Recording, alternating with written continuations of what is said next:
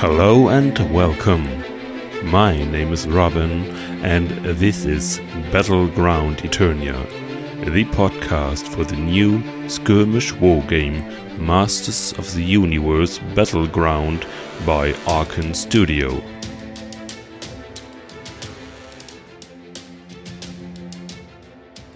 Hello and welcome to the second episode of the English edition of Battleground Eternia. Today we are going wild. We are going to talk about He Man with Battlecat. But before this, we are going to talk about the news. So let's see. There is a small addition to the Wave 1 release I already talked about the last time we have heard each other. The release date is the 21st of July. It will be available in English, German, and Polish. We have already seen the content of the box. So, these pictures, you remember? But Within the last days, I just realized a small fact hiding within the list of the box content. On the pictures, we do see 11 cards which will be in those boxes, but the list says there are going to be 16 cards, so a lot more than we, or at least I, thought. We are, though, learned that the portals within the defender's box are no portals but force fields, and these small hexes within the evil warrior's box are used to teleport units. Those items are not limited to the faction they come with.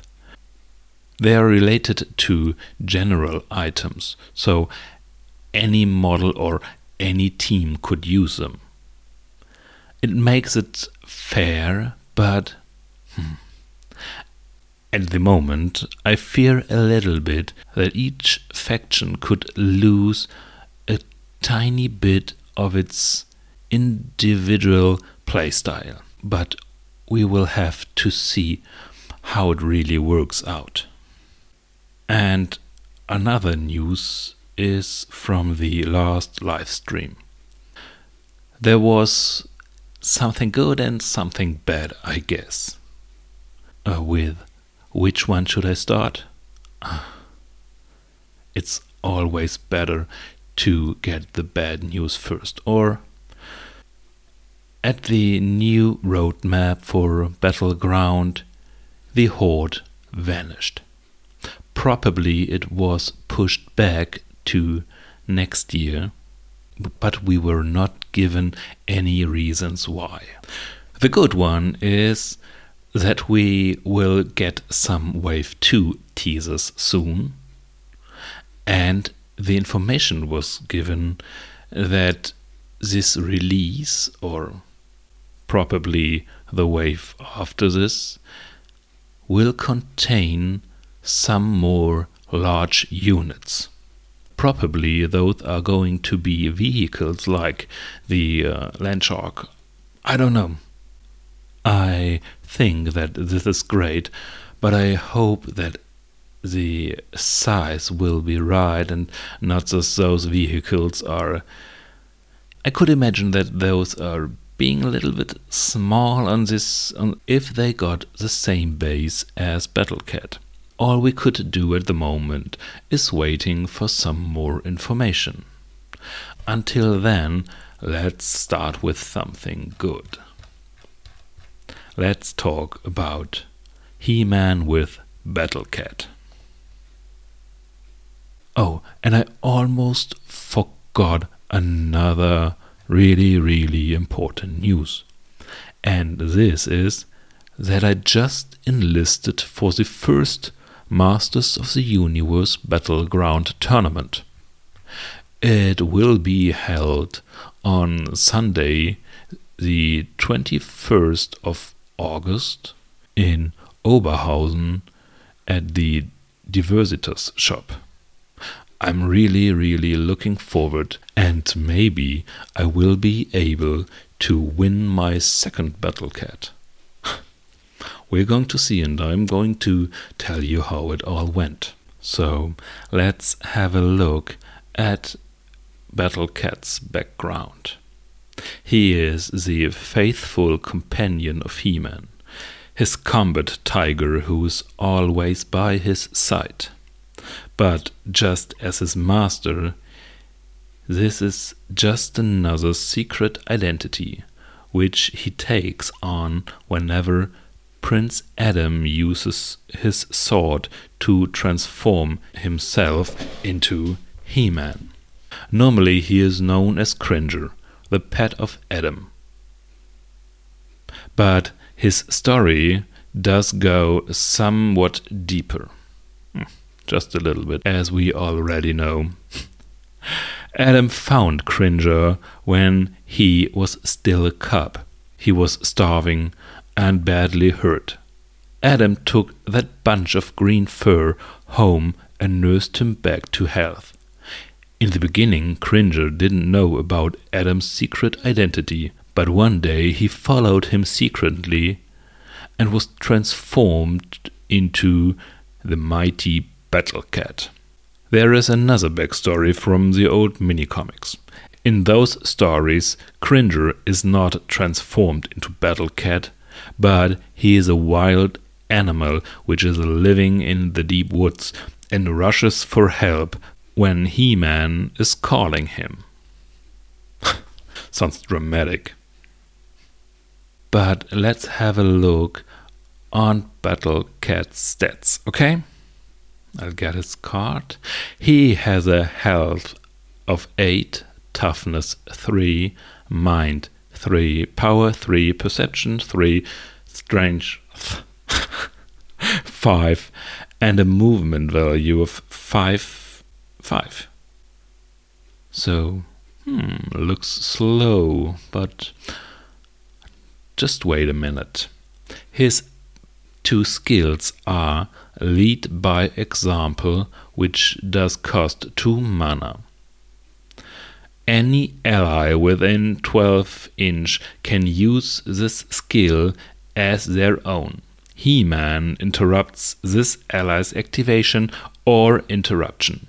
During this interruption, He Man can move in any direction.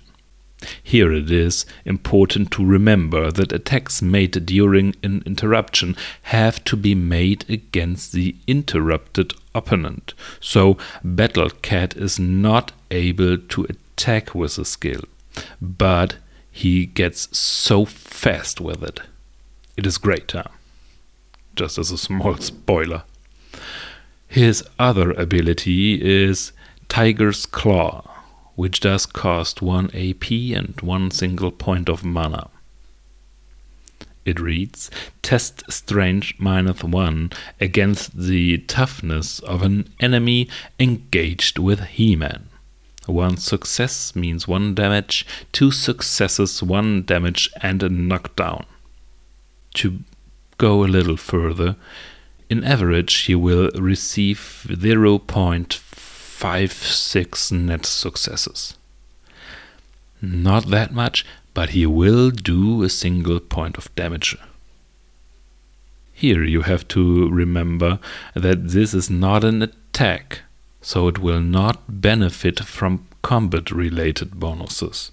This is a skill and has to be pushed with other items. But let us talk about this in a minute too. His basic equipment is this Sword of Power. We already know this from the single He-Man miniature. It is an unique item, a close combat weapon. It does no dice modifications and does 1, 2, and 3 damage for 1, 3, and 5 net successes. We talked about it a lot in the last episode. So if you missed it, go back and please listen to this episode again.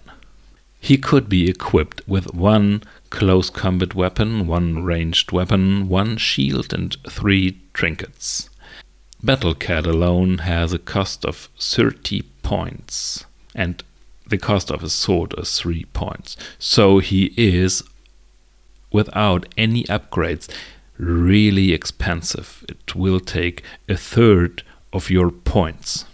This is something you have to think about if you want to lead this animal to the battleground. In a lot of ways, Battle Cat is very similar to He Man. So, the model. He is not tougher or stronger than He Man, he has just more health, so he will survive longer. The probabilities are the same as we've talked about in the last episode. So in melee, he will get an average of 1.1 net successes or 2 with an focus marker, which could be pushed by his sword to an average 2.8 net successes or 4.1 net successes if you spend a lot of mana.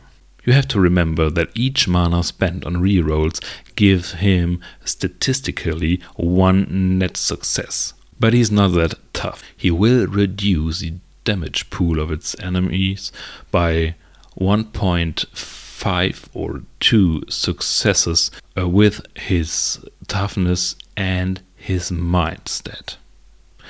So, just like He Man, he is a little bit fragile for being He Man, but uh, this is okay. He has a lot of health, so he could take a punch. On the first look, we have again a strong and hard hitting monster.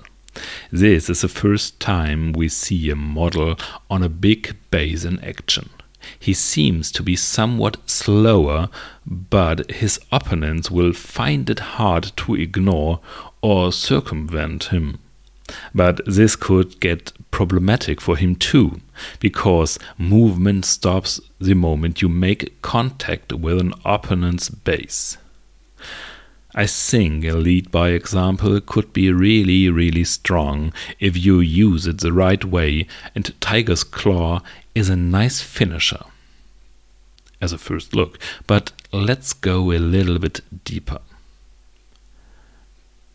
In my opinion, Battle Cat's motto is victory through mobility.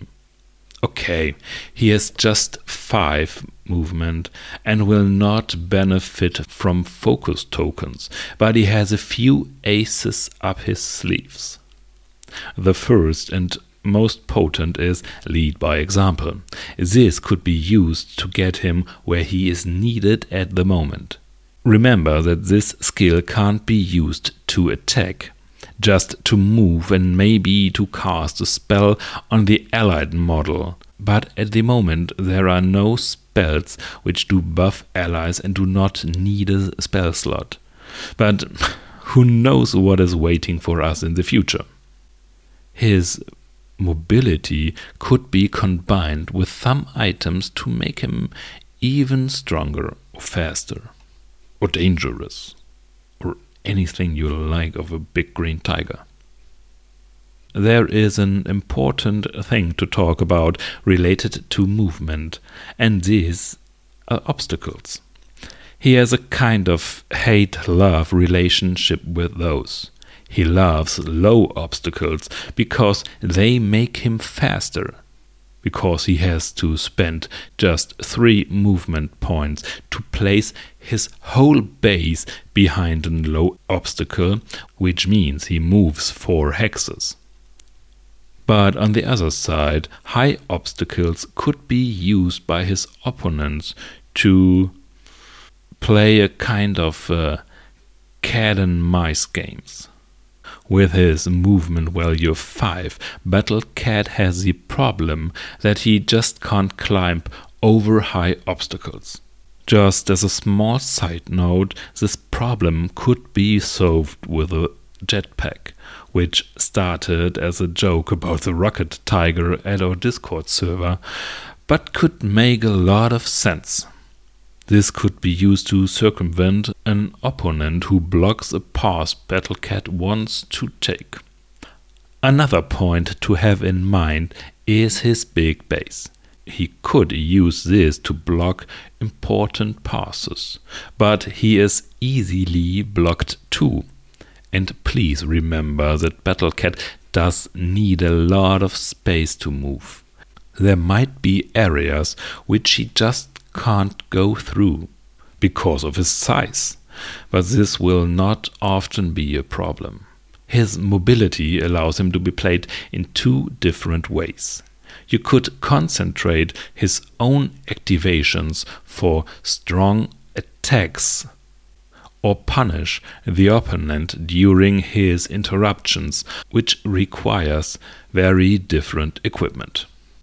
Talking about equipment, it is so sad that Battlecat could only get a shield and not some armor, because Battlecat would love to have the helmet.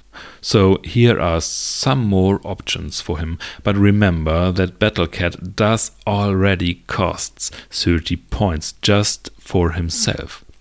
So he gets very expensive fast. Let's have a look at the close combat weapons. If you play him offensively, the Sword of Power for 3 points is a good idea. But Battle Cat does like the Battle Axe too. This is more expensive with 5 points, so you have to yeah, think about if it's worth it. You could bring him in position with lead by example and use its own action points to move and attack, which makes it much easier to benefit from the Axe's bonus. If you prefer the more reactive playstyle, you could buy you could get him the Terror Claws. In that case, Battle Cat needs to be placed where the opponent needs to move and then uses his own interruptions to attack twice. The plus one bonus they provide is nice too. The Terror Claws make it even possible to close whole passes. So just place him so that the enemy can't go behind you and he, they have to either fight you, which most will not want to do, or leave you. In that case, you're getting two bonus attacks or attacks of opportunity, which is a very, very good uh, tactic for him to use. Another weapon he could use are the Flying Fist which provides him with some needed focus tokens and gets him some more movement. And more is always more. Ranged weapons are another good way to play Battle Cat reactively. You could bring him in position with the lead by example, use the Wheel of Infinity to get another Overwatch token, and shoot everything that comes close to him but his perception of 3 might be problematic. So weapons which provide a bonus die are welcome. And remember that there are other characters better suited for this playstyle. The Photon Neutralizer for 3 points is a good choice for him. With a range of 16, uh, the provided bonus die, and the possible next Overwatch marker waiting make this a really, really good choice. Another way would be the Blaster. It does cost 4 points, but you will need a good source for focus tokens on Battlecat. The Blaster is always a good choice, but it is good on any model that's want to shoot. Battlecat could equip a shield too but not buying him one is a good way to save some points. If you really want him a little bit more tougher, the shield of your choice depends on the style of play you prefer. And on the trinkets, the possibilities are almost limitless. Battlecats likes a lot of shiny stuff, so you should choose what makes him better on the role that you want him to play. Here are some possibilities. The Wheel of Infinity for two wheels. This is so good on Battlecat. No matter how you play him, you get a free Overwatch marker after any interruption where you did not attack. And lead by example is an interruption where you can't attack. So any time you use lead by example, you get a free follow up token. I would get the wheel any time for Battlecat. This is a true must buy item. I told you earlier that the jetpack for 3 points could be very useful to jump over high obstacles or enemies who are blocking Battlecat's path. It is nice, it could surprise your opponent, but it is not as useful as the wheel. Something more useful is the ramstone. It does cost two points. And if you play him offensively with the battle axe, you always want this item too. It boosts your already impressive dice pool and maximizes the damage you do. The Grayskull ring for 2 points is a good source for focus tokens on Battlecat it's always good to have. And lastly, the Gem of Damage. Again, it does cost 2 points. If you play him reactively, the plus 1 dice to attacks made during an interruption are always good. You see, there are so many possibilities you could choose from but remember that this is going to get expensive very fast. And while he may be a good centerpiece for your team, there are others who want some love too. Oh, I just realized that we have not talked about his second skill, Tiger's Claw. It is important to know that this is not an attack but a skill.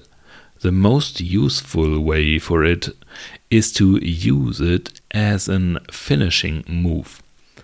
For just two action points, you could first strike at your opponent, and if he is still standing after this, you could do a follow up attack for just one more AP.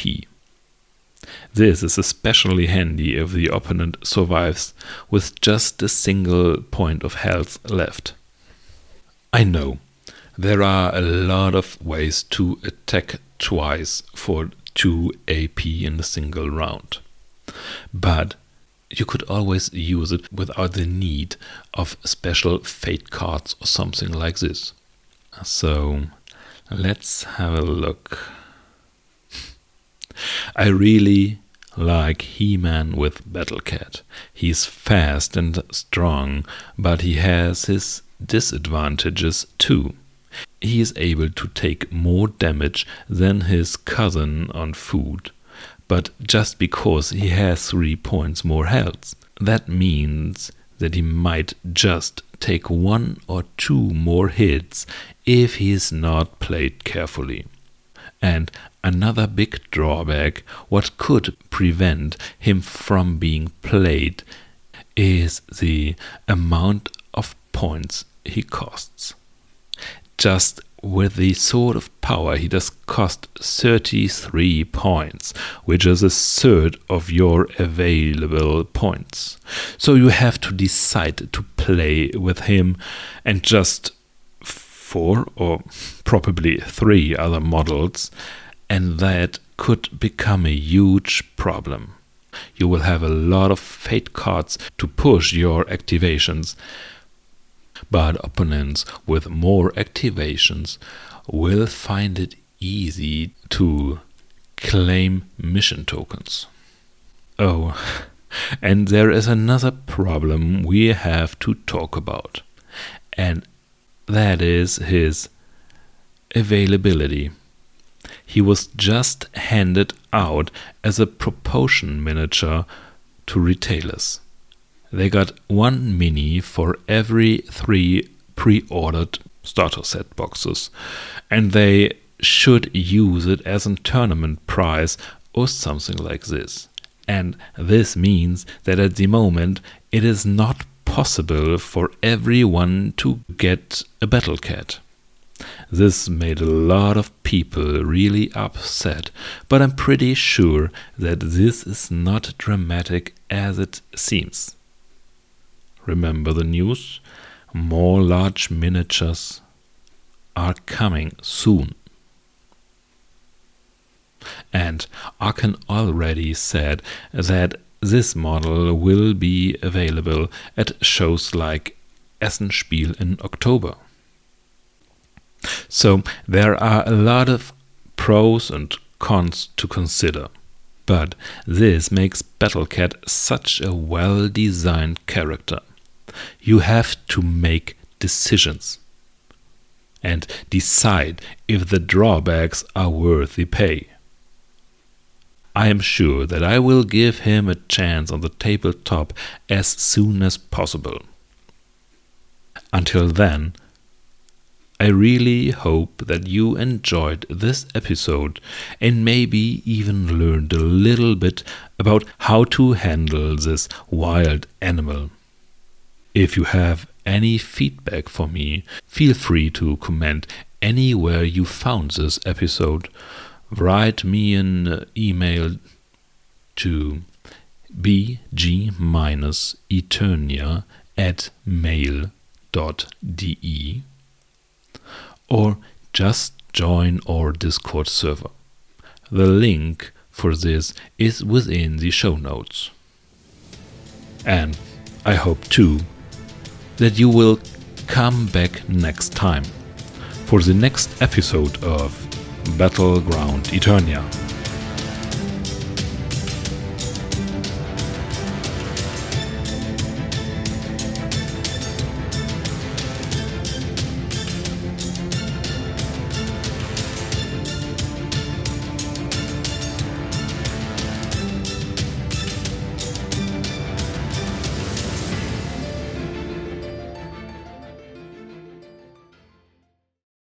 Music Climb by Shane Ivers at https double point double slash silvermansound.com. Sound effects obtained from https double